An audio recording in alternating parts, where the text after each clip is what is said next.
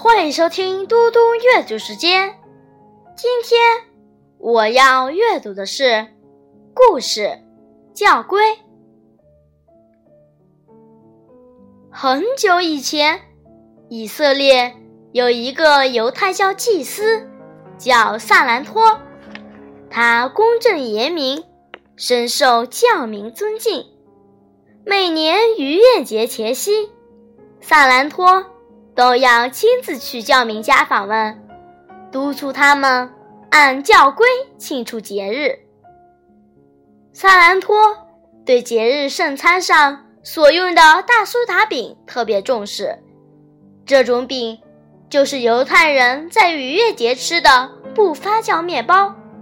萨兰托每次都要询问主人，饼是买来的还是雇人烘制的。这年逾越节的时候，萨兰托不幸患了重病，他的门徒劝老师在家休养，请让学生替您去访问教民吧。我熟悉一百六十三条教规，如果。有人违反了其中一条，我会纠正他们的。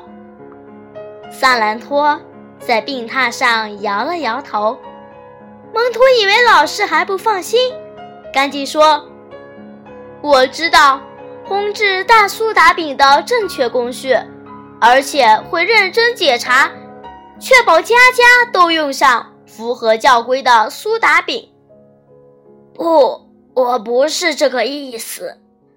萨兰托用沙哑的声音说：“不要管那六百一十三条教规，每到一家，你要检查的只有一件事：如果他家的饼是买来的，你要问明白，他又没有拖欠店老板的饼钱；如果他家的饼是雇人烤制的，你要问清楚受雇的人。”是否拿到了合理的报酬？